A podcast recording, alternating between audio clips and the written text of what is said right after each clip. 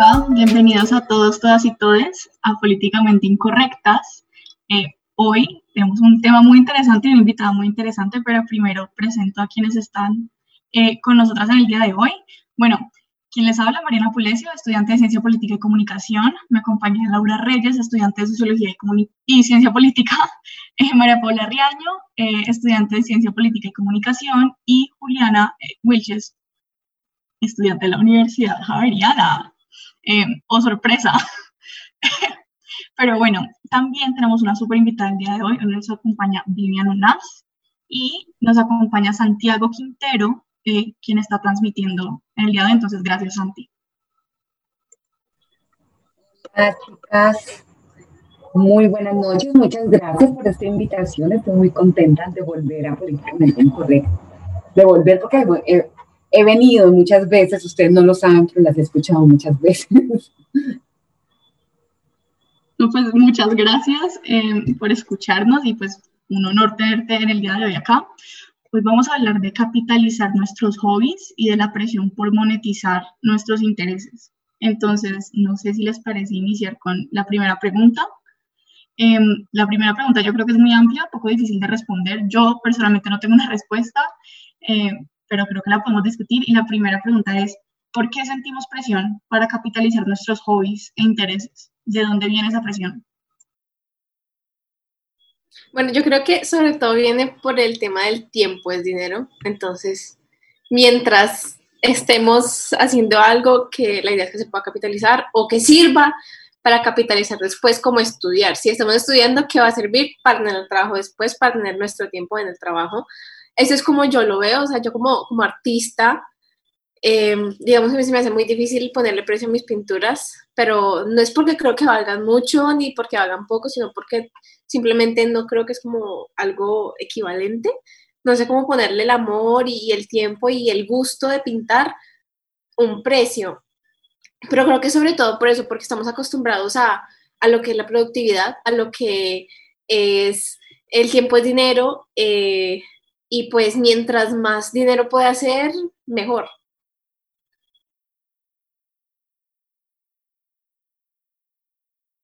Bueno, yo también coincido con, eh, Mariana en que esta es una pregunta muy amplia, por lo menos desde donde yo eh, tiendo a leerla, que es desde la sociología, sin duda.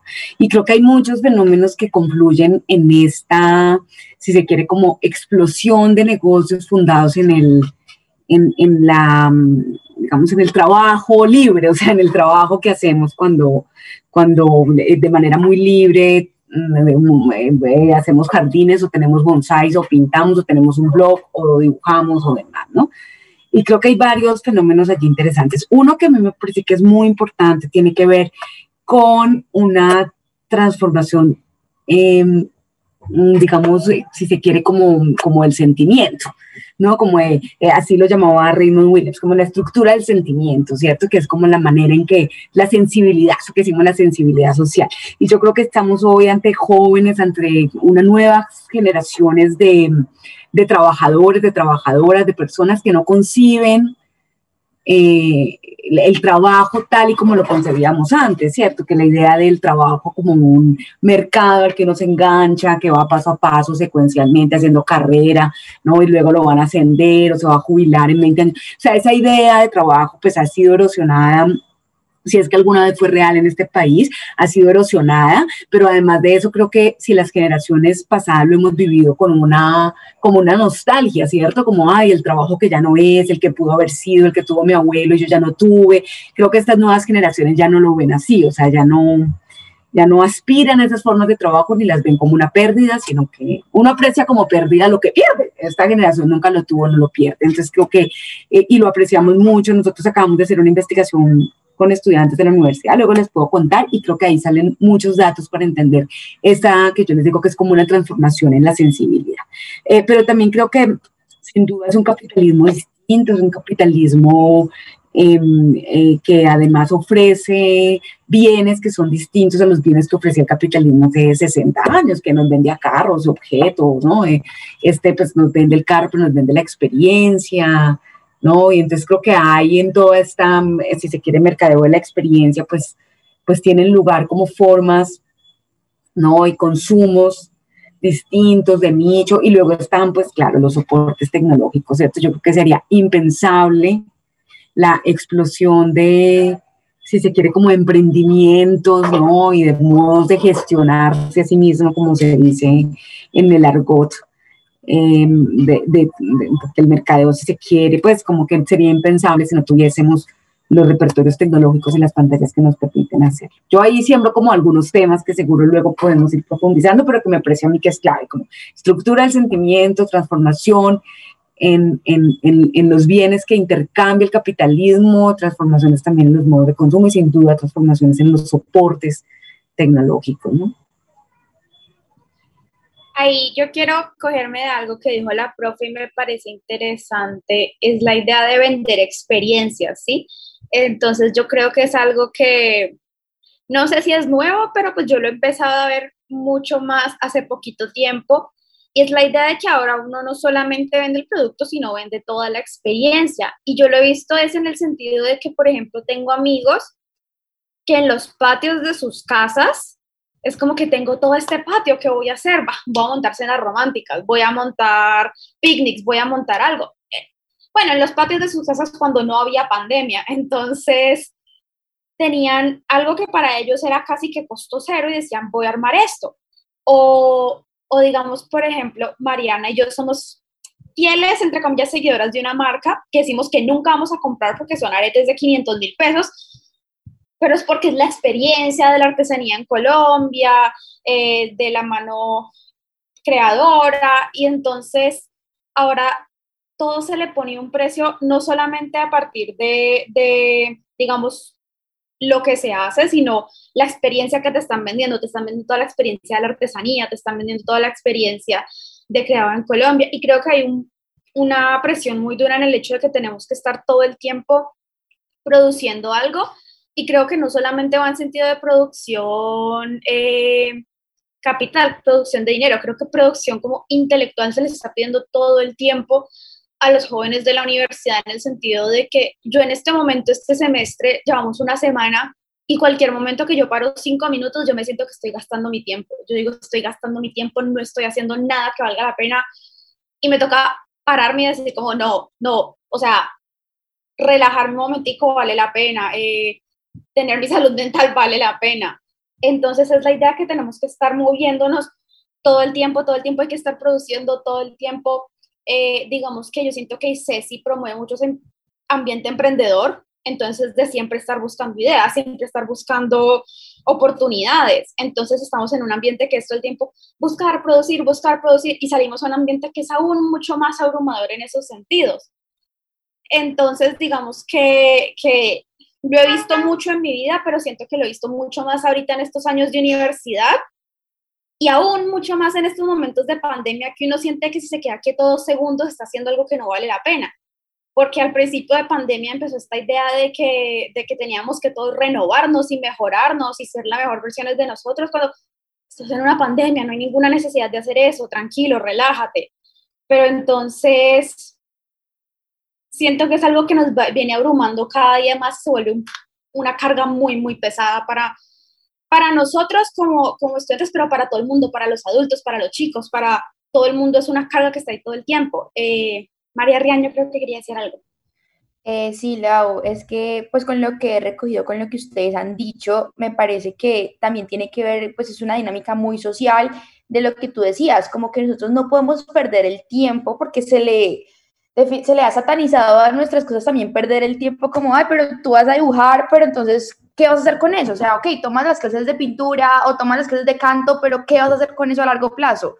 Entonces creo que en verdad como que la sociedad nos ha llevado, bueno, está bien, aprende algo, pero ¿qué provecho vas a sacar de eso? Entonces pues es muy grave porque entonces ya no está como el arte que Juliana hace porque le gusta, sino cómo lo va a monetizar y cómo va a vivir de eso. Y entonces si no lo hace bien o si no cobra lo suficiente, entonces se va a morir de hambre o cómo va a ser. Entonces yo creo que también es algo como que siempre fue como o por lo menos, no sé, pues a ustedes también les pasó que a mí era como, ay, bueno, sí, métese a clases de canto, pero entonces que como en un futuro, no sé, va a ser como una cantante profesional o lo que sea, o sea, con los diferentes hobbies que uno de verdad tuvo. Entonces, como que eso me lleva a pensar que es toda una cosa social de que aparte con la nueva palabra vamos a reinventarnos. Entonces, ¿qué es lo que nosotros podemos aportar que quizás no hayan hecho las otras personas? Como le decía Laura, lo de las experiencias. Estamos vendiendo experiencias, pero entonces yo qué plus le voy a dar a lo que yo sé hacer bien. Entonces creo que eso tiene mucho que ver con que ahora lo que nos gusta se convierte hasta en como, no, no sé, una, explotamos y nos quedamos como hasta hastiados de esto solamente porque tenemos la necesidad de monetizarlo todo. Eh, Juli, dale que estoy viendo que quieres hablar. Y, o sea, de lo que estamos hablando ahorita, que pues la gente dice como, no, pero ¿cuánto vas a vivir de eso? ¿Cómo no vas a cobrar? La gente pues como, como, está, como están diciendo como a vivir de eso, también te dicen, pero no me pasa que me dicen mucho como, no, eso está muy barato, ¿cómo vas a regalar eso? Y pues como, ¿qué problema? O sea, ¿qué pasa si te regalo un dibujo si estoy regalando mis dibujos? O sea, no, no hay problema.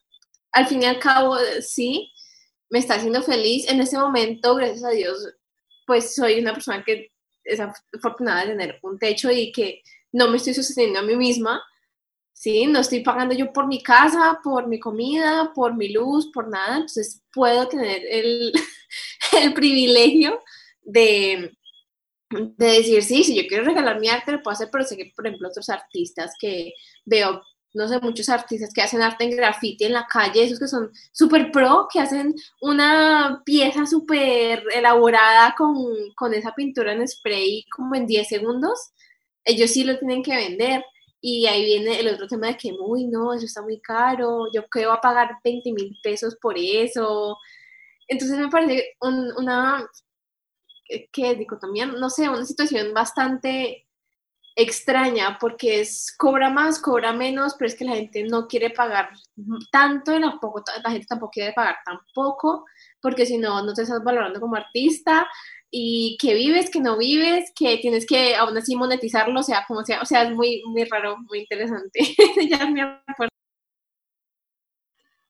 yo creo que hay varias cosas por recoger porque muchas de las cosas que están diciendo me parecen muy interesantes, especialmente ahorita que Julia habla como del arte y es porque yo bueno, partiendo de que el arte no es gratis, ¿no? Y, y, de que uno no le puede exigir a los artistas que regalen su arte. Pero al mismo tiempo hay artistas que no quieren monetizar su arte y que no quieren venderlo, sino que lo están haciendo como hobby porque les gusta eh, y, y no, no, quieren cobrar por eso y eso está bien. Digamos, en mi caso, me encanta cocinar, me encanta como hacer pastelería, panadería, me encanta, entonces, cada rato la gente me pregunta como, ay, pero ¿por qué no montas un emprendimiento? ¿Por qué no haces esto? Y es como porque es algo que a mí me gusta hacerlo para mí o para mis amigos o porque siento que esa es otra manera como de mostrar el amor a la gente. Es como que, mira, te hice este brownie, tómalo. Eh, entonces, digamos que es, que es como una cosa muy mamona tener esa presión de, de ser, eh, de tener que monetizar cada uno de tus intereses, cada uno de tus hobbies o como de ver cuál va a ser el siguiente proyecto que vas a hacer y de qué manera puedes capitalizar de ahí. Eh, entonces, sí, como que e, es, es una situación muy complicada en la que nos ponemos todos, todos los días. Pero también está la idea que, bueno, entonces si no monetizamos nuestros intereses y lo que nos apasiona lo hacemos gratis, pues entonces, ¿cómo, o sea, cómo vivimos, cómo trabajamos, cómo nos movemos en el mundo?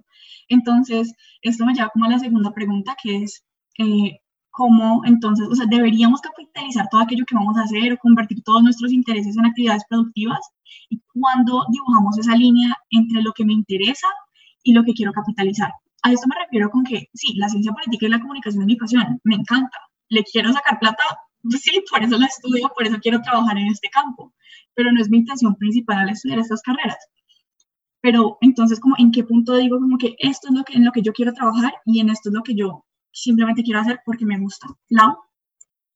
Bueno, ahí, primero como una notica al lado, eh, confirmo que Mariana hace sus pasteles como forma de amor porque un día en medio de la pandemia Mariana me dijo, sal a la reja de tu casa y ahí me tenía una tortica que me había hecho. Y así es la manera en que, que Mariana muestra su cariño. Entonces me parece muy interesante, me parece muy lindo y la idea que tenemos que monetizar todo lo que hacemos es difícil. Digamos, a mí algo que a mí me gusta es diseñar, entre comillas, no soy la mejor ni soy una experta, pero me preguntan por qué no lo hago a otro nivel o por qué no lo trato de llevar más allá, es porque no quiero. no me interesa, no tengo algún interés en, en, hacer esto de manera profesional y cuando lo hago es porque me gusta relajarme.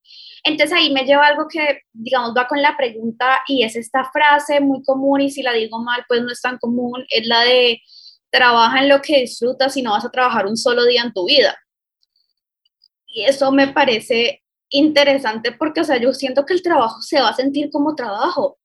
Uno trabaja, pero se siente como trabajo en este momento a mí me gusta mi trabajo, estoy en un trabajo muy interesante, pero, pero yo me siento a, hacer lo que tengo y si estoy trabajando, estoy en mis horas, me están pagando por lo que estoy haciendo.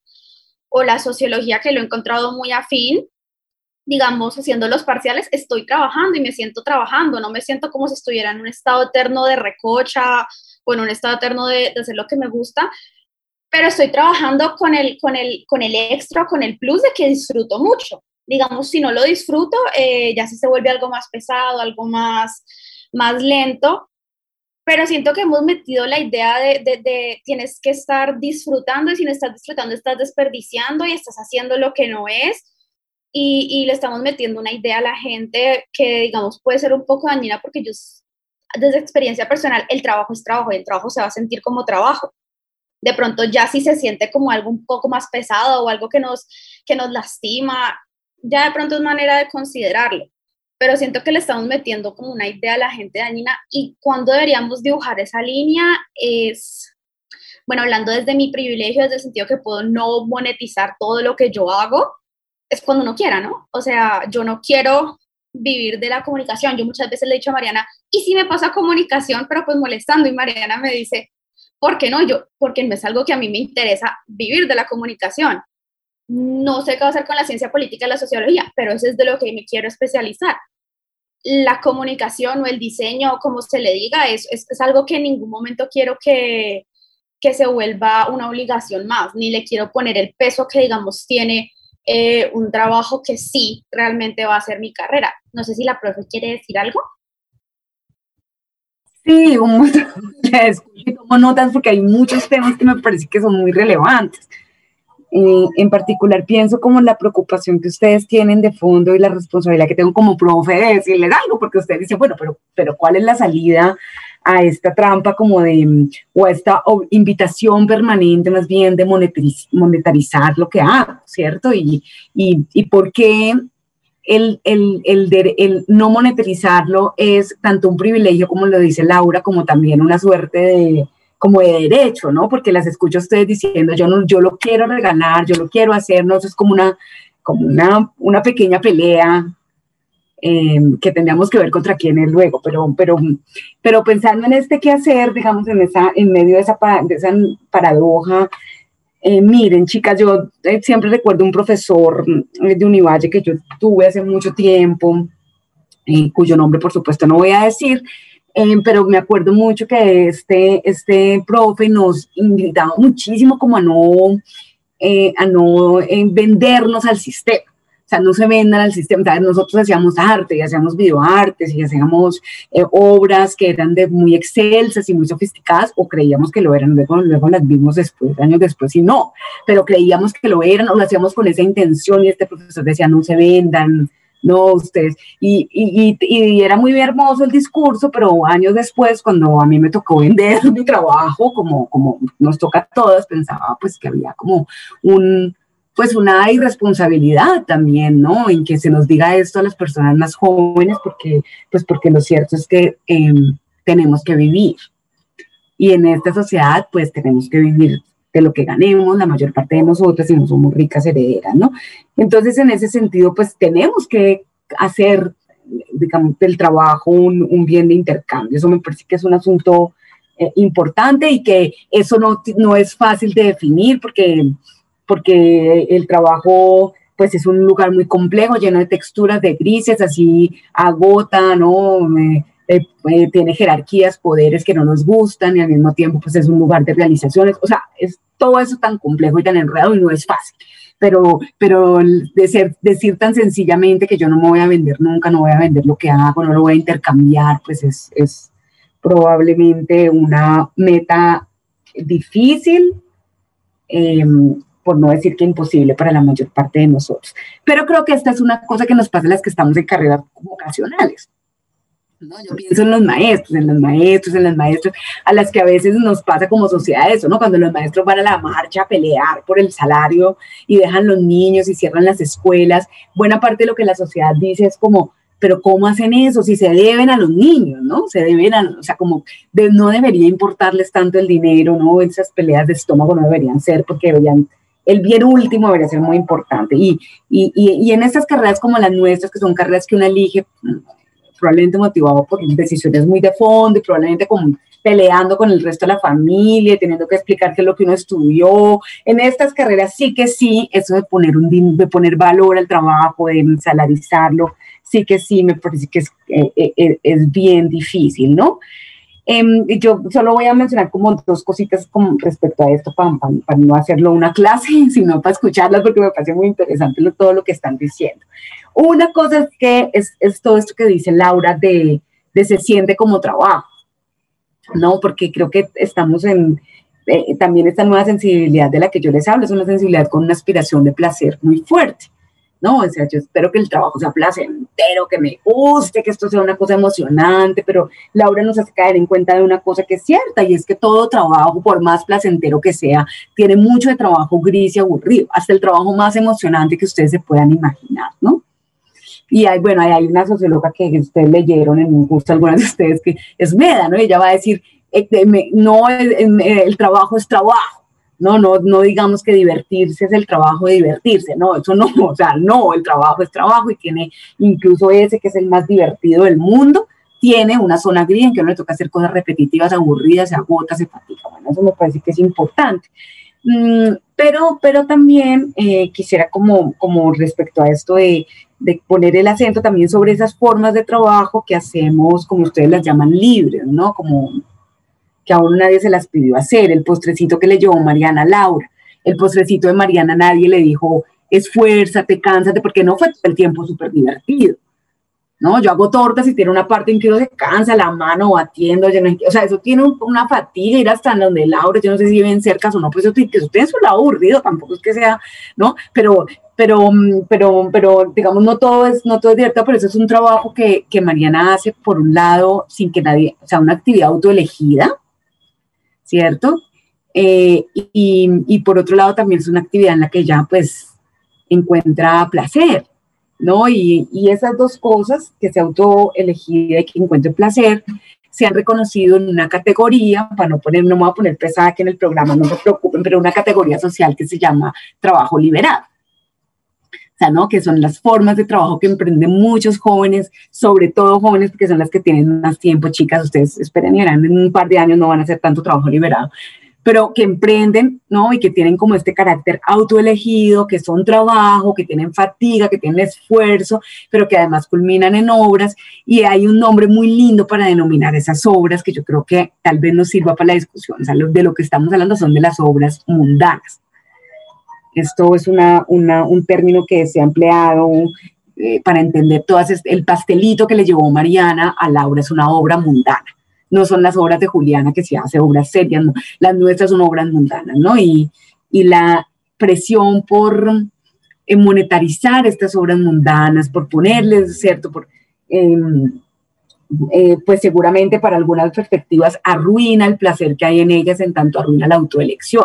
Cuando Mariana empieza a hacer pasteles en serie, pues se acabó la dicha, porque ya no es la cara de Laura, ¿no? Y ya no es la cara de Laura comiéndose el pastel a ver si le gustó o no, lo que emociona, ¿no? Ya no es eso, sino que ya es otra cosa. Entonces esto me parece muy importante, pero yo creo que detrás de esta presión, y con eso termino este que ya está como medio monólogo, yo creo que detrás de esa presión hay también una, una una conciencia, digamos, si se quiere, una internalización de un discurso, pues que es muy poderoso hoy en el mundo del trabajo, que es muy poderoso en, en, la sociedad contemporánea, que es muy poderoso en las universidades, es muy poderoso en esa universidad, que es como la idea del management de yo, ¿no? Tienes que gestionarte, tienes que hacerlo, o sea, no, no, miren que ustedes dicen, pero si yo no vendo esto, ¿de qué voy a vivir? ¿no? O sea, eso me pareció, esa expresión, creo que fue Mariana la que la dijo, me pareció tan alucinante porque, porque yo que estuve en esa transición, en esa transformación pues, del mercado de trabajo en Colombia, pues seguramente, pues, pues, ¿cómo? Pues nada, ¿cómo vas a vivir consiguiendo un trabajo, no? un trabajo donde te contratan, te hacen un contrato, te pagan un salario, ¿no? Eh, eh, pero, pero no, ese no es necesariamente el mundo en el que uno dice, tengo que buscarme las qué es lo que voy a hacer, cómo me la voy a gestionar, cómo es que me voy a reinventar, ¿no? Eh, y tampoco es el mundo en el que gente joven como ustedes está pensando, independientemente de las carreras que estudian, independientemente, están pensando, ¿no? Eh, cómo es que yo me gano la vida y convierto mi jardín en un lugar de cenas. Entonces eso me parece que es como toda una cosa, un conjunto de temas muy complejos, pero súper interesante. Yo sigo tomando notas mientras las escucho. Yo creo que hay tantos temas que son muy, muy interesantes y conceptos importantes que de pronto nosotras no conocemos tan bien y que tú estás viendo la conversación, que es genial. Eh, no hay como ningún límite en qué tan académicos nos podemos poner en este programa, pero buenísimo. Y ahorita estamos como discutiendo con varias personas que nos están escuchando y un comentario que llega es, de pasiones no se comen, hay que monetarizar. Y ese comentario como que me voló la mente, yo dije como, wow, que, o sea, entonces, eh, como que también para que lo tengamos en cuenta ahorita que María y Juli estoy segura que tienen muchas cosas que decir. Y también como eh, ahorita que habían mencionado la transformación del trabajo y todo eso, es como, no sé si les ha pasado también, de que uno ya no puede disfrutar las redes sociales tranquila, o sea, yo ya no puedo subir una foto con mis amigos tranquila, yo ya no puedo usar TikTok tranquila, sino que uno dice como, bueno, y el día que me vuelva influencer, ¿cuántos seguidores necesito para volverme influencer? Y es como, no, no, no, la red social es para yo conectarme con la gente, pero todos constantemente estamos pensando como, bueno, a los que likes empiezo a volverme influencer, yo quiero recibir un patrocinio. Y pues sí, es un trabajo chévere que no es el mejor trabajo del mundo, pero pues yo creo que en el momento donde, y esto también lo dice Vivian, y es el momento donde empezamos a, a, usar nuestros intereses, nuestros hobbies como trabajo, pues se le quita un montón eh, del placer que, que, que, sentimos cuando, lo, cuando hacemos estas cosas. Entonces, no sé si María o Juli eh, quieran seguir. Juli, si quieres empieza.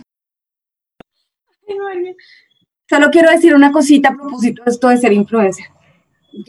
pienso en mi hijo que tiene ocho años y ya quiere ser influencer. O sea, ya, ya, digamos, tiene instalada la idea de que algo puede sacarte el anonimato y puede generarte dinero. O sea, algo, ¿no? Cualquier, cualquier cosa, ¿no? Eh, y yo, yo creo que de ahí la sociología, y sigo esperando que suceda, o la comunicación también, o la antropología, y, creo que hemos llegado tarde a estos fenómenos, ¿no? O sea, como que dónde estamos investigando toda esta economía de los influencers y, y dónde estamos como robusteciendo y complejizando el mito del influencer. Porque realmente, o sea, yo lo digo por un par de trabajos que, que hemos visto ahí en clase con chicos, porque hemos seguido algunas cosas, pues no, o sea, ni realmente nadie se hace rico así, o sea, detrás de estos personajes hay un buen equipo de gente que fue a la universidad, que es la que le ayuda a grabar, o sea, los casos de los que se surgen por sí mismos son muy pocos y detrás hay clases de teatro, o sea, hay un montón de mitos alrededor de los influencers y yo sí creo, chicas, esto si me están escuchando, por favor, que a alguien se le ocurra hacer un buen trabajo sociológico, un buen trabajo antropológico detrás de estas porque lo único que tenemos para entenderla son los mitos que nos ofrecen también los medios de comunicación o que nos ofrecen, circulamos entre nosotros.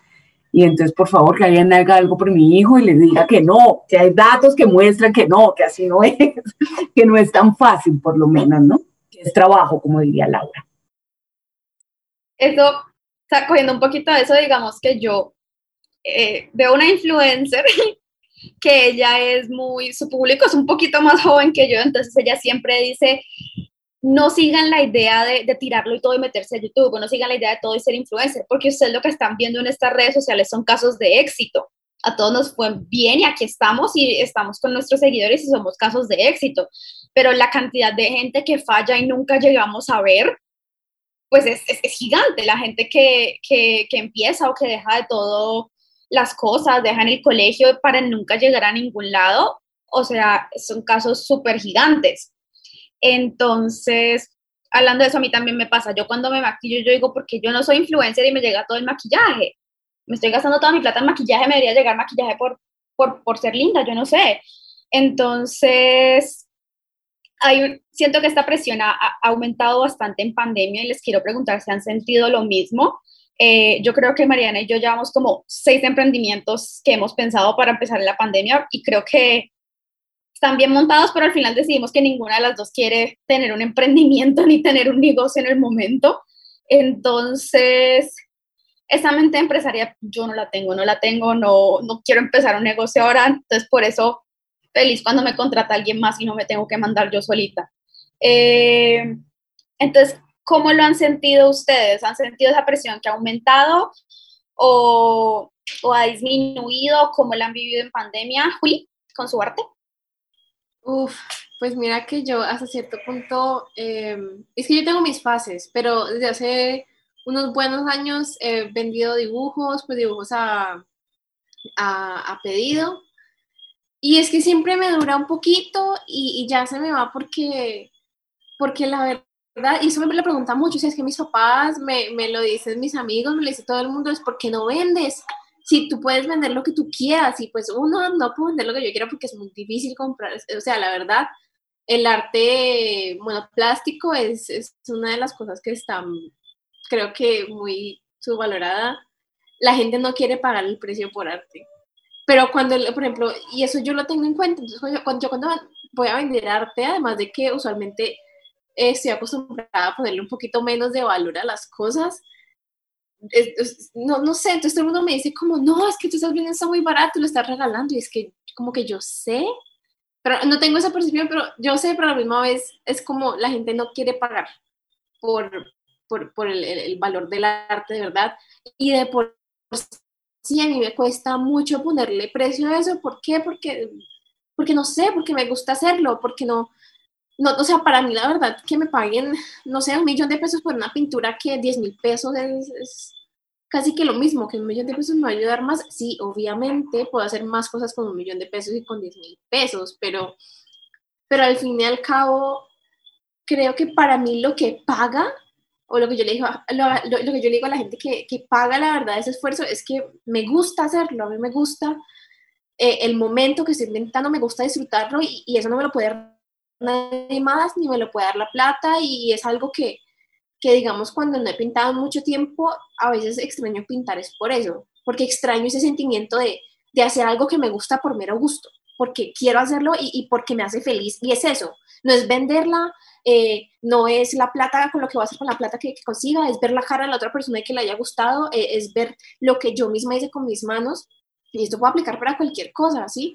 O sea, a mí me dicen, yo he pensado como, bueno, ¿con qué puedo poner un, negocio, un emprendimiento, hacer algo? Pues porque yo creo que hasta cierto punto eh, uno, por lo menos yo quiero tener mi plata para mis gustos y todo y no pedirle a mis papás y, quiero hacer con mis cositas con mi plata, entonces digo, bueno, ¿qué puedo vender? Y siempre me dicen, vende dibujos, pero es que la verdad, hasta cierto punto le quita, le, le quita la magia y, y, me vuelvo muy perezosa para, para hacer dibujos que me, me toman como una hora dos horas, que es muy poco, la verdad, pero no, no es lo mismo porque siento presión, me dan menos ganas de hacerlo. A veces lo saco literalmente una noche antes porque es que simplemente no puedo parar a hacerlo y no, no. Sí, mientras lo estoy haciendo, hay unos momentos de gusto, pero antes de eso me da, me da pereza. Y, y no sé por qué es algo automático que mi cuerpo hace, me da pereza hacerlo y, y, y no, no sé, vender me gustaría, yo digo que me gustaría vender algo que, que pueda hacer que sea como todo lo mismo, ¿sí? No sé, unos, unos brownies o, hacer, es que no, la verdad, y pienso y, digo al final y cuentas, cualquier actividad que me guste lo va a terminar eh, dañando el, el, tema de la plata y el tema de la productividad, porque no, no es lo mismo, siento que, que, no es lo mismo hacerlo. Hay gente que sí lo motiva a decir como, wow, me gusta hacer esto y además estoy ganando plata, pues muy chévere y muy bacano, pero yo tampoco tengo esa mente emprendedora. Me gustaría tratar de hacer unas cosas, he pensado hasta hacer mochi, aprender a hacer mochi para venderlo y yo no sé qué vainas, eh, pero es como para reemplazar eh, eh, eso de, del arte, porque quiero que el arte sea algo mío, para mí, que me nazca a mí y no lo tenga que hacer por, por trabajo, porque como decían, como decíamos, el trabajo es trabajo al fin y al cabo, y que me gustaría vivir del arte algún día, me encantaría, pero me gustaría vender lo que yo ya tengo hecho. Yo digo, en serio, como vender por encargo es, es, es difícil, y por lo menos retratos, vender por encargo de retratos es, es un poquito difícil y estresante y no, no sé, no me no me convence del todo. Me gusta más regalar mis dibujos, como lo hace Mariana con sus pastelitos. Bueno, ya nos quedan pocos minutos, nos quedan 10 minutos, que es súper cortico y se nos fue el programa. Yo creo que voy a tirarle de ahí para Merito parte 2, especialmente para que hablemos de vivir para trabajar eh, y de nuestro trabajo soñado, entre comillas, y cómo soñamos con el trabajo, hasta qué punto llega ese mito. Pero entonces, sí, no sé, como para cerrar, eh, si Vivian nos quiere como contar un poquito más cómo rescatar los temas que hemos hablado y cómo brindándonos esa perspectiva un poco como más académica, con cosas que nos ayudan a comprender de dónde viene esta presión. Bueno, bueno, voy a mencionar como algunas cosas suelticas ahí que, que, que les escuché y que me, me, llamaron la atención. Una eh, es que ustedes en algún momento hablaron de las presiones para producir constantemente, para eh, eh, eh, que, está profundamente relacionado con esta idea de no quedarse quieto, de no trabajar, de tener conciencia de que mm, lo que hagas es lo que, va a lo que vas a hacer, ¿no? O sea, digamos, como toda esta idea de la autogestión, tú eres un, gestor de tu propio futuro y por lo tanto, bueno, yo, dos, dos cosas como relacionadas con esta. Una es que creo que... Mm, eh, eh, pueden encontrarse pistas para entender esto en la idea de la sociedad presurosa. Esa es como una línea de trabajo. Yo no la conozco muy bien, no la he estudiado, pero hay muchas investigaciones sobre la sociedad presurosa, ¿no? Y sobre cómo esta idea de tenemos que apresurarnos, tenemos que hacerlo todo el tiempo, ¿no? Y, y como esto, y, y, lo voy a mencionar sobre, sobre un hallazgo que a mí me pareció muy hermoso en mi tesis doctoral, y es que yo investigué hogares, ¿no? Y entonces yo investigué hogares y me interesaba la vida cotidiana de estos hogares y qué tal. Y cuando fui a pillar, eh, ¿cuál era como lo más significativo que esta gente hacía en su vida cotidiana, que fuese ocio, eh, en oposición al trabajo doméstico? Y, eh, y encontré que la, la práctica más importante de la vida hogareña, la más significativa era no hacer nada. Y no hacer nada, que es así una doble negación, no hacer nada es hacerlo algunas cosas, ¿no? Jugar, hacer arrumacos, arruncharse, deambular por la casa en pijama, ahí, ¿no? De un lado. Y esa práctica teje solidaridad, intimidad, porque eso no solo lo hace con la familia, ¿no? Teje un montón de, de vínculo que es el que luego hace que uno construya lazos allí, tenga la sensación de estar en un lugar distinto al mundo de lo público. Eso a mí me parece interesante porque creo que es un buen ejemplo de cómo esa nada, ese no hacer nada, ese gozo construye. Bueno. Pero lo otro que creo que es importante, además esto, de esto de la sociedad presurosa, eh, eh, creo que fue Laura quien lo dijo, cuando dijo es que también uno se cansa, y todas creo que ustedes lo han mencionado, todas, todas lo han mencionado de alguna manera, uno se cansa de tener que pensar en que tiene que autogestionarse, eh, reinventarse, y de verdad uno se cansa, los individuos no podemos con tanto. Y dije los individuos pensando en la figura canónica de la sociología, el individuo, ¿no? Eh, porque no depende de nosotros, de nosotras, no depende, ¿cierto? Si uno mira como los fenómenos de entrar al mercado del trabajo y un montón de investigaciones muestran cómo hay gente que por más que se esfuerce sola no lo logra, o sea, no lo logra. ¿No? Y por más que sea, no, no es como tú, tú puedes, dale, hazlo bien, hazle y te vas a reinventar, y pues no, o sea, no funciona de esa manera, no depende enteramente del individuo o de las individuas, no depende enteramente y por supuesto que además tanta peso sobre el individuo carga mucho y es muy agotador y muy fatigoso y no, y no, y no hay derecho a tenerlo, a veces uno debería poder descargarse, ¿no?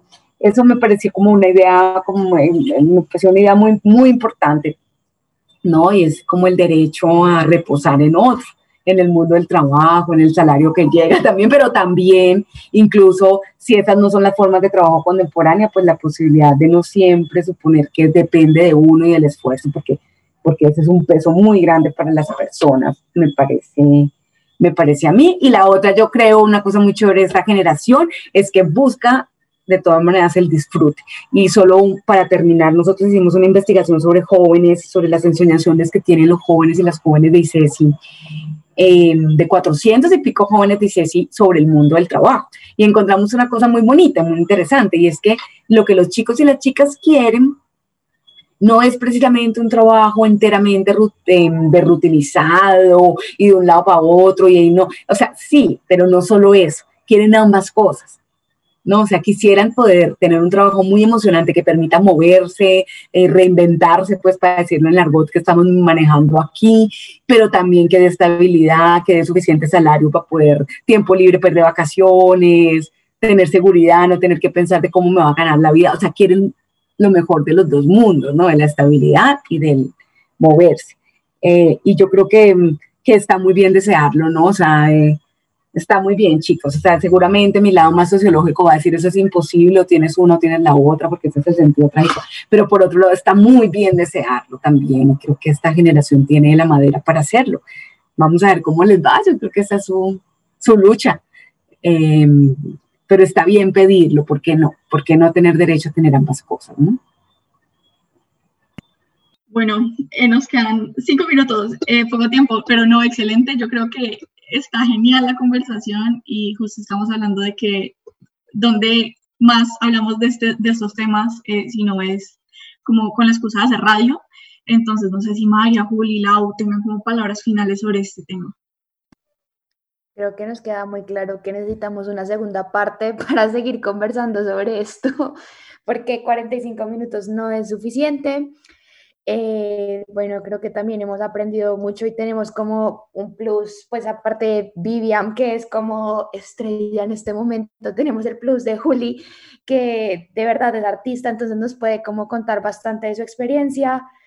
Y nada, pues creo que todo es cuestión de la sensibilidad social que estamos llevando, de la idea del trabajo, de cómo ha cambiado todo el capitalismo en los últimos años, o sea, cómo las cuestiones sociales han cambiado y nos llevan a monetizar, creo que está mal dicho, eh, todo este tipo de cuestiones. No sé si de pronto Juli quiera cerrar con algo.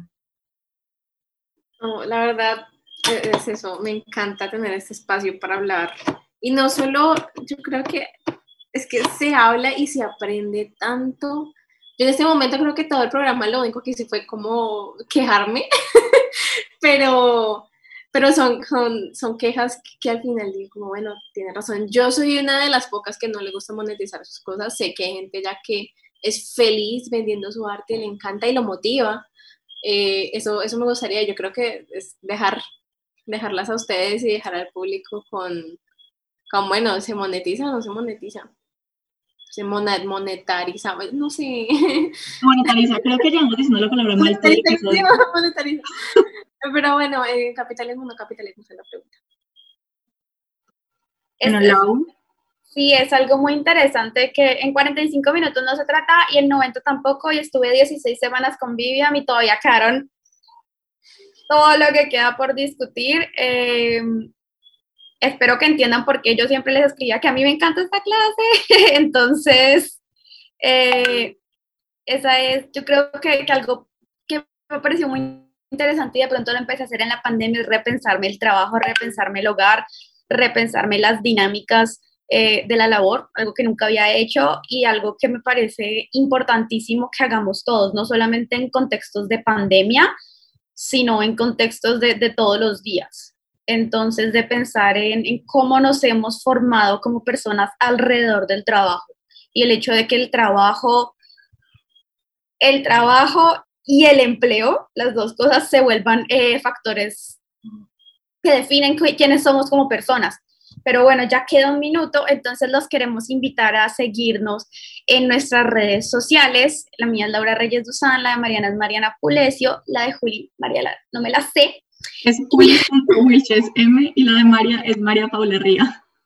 Muchísimas gracias. Eh, esperamos tener la segunda parte y muchísimas gracias a Vivian por estar con nosotras en este espacio. Nos vemos la siguiente semana a las seis y media. Muchas gracias. Gracias a ustedes. Chao.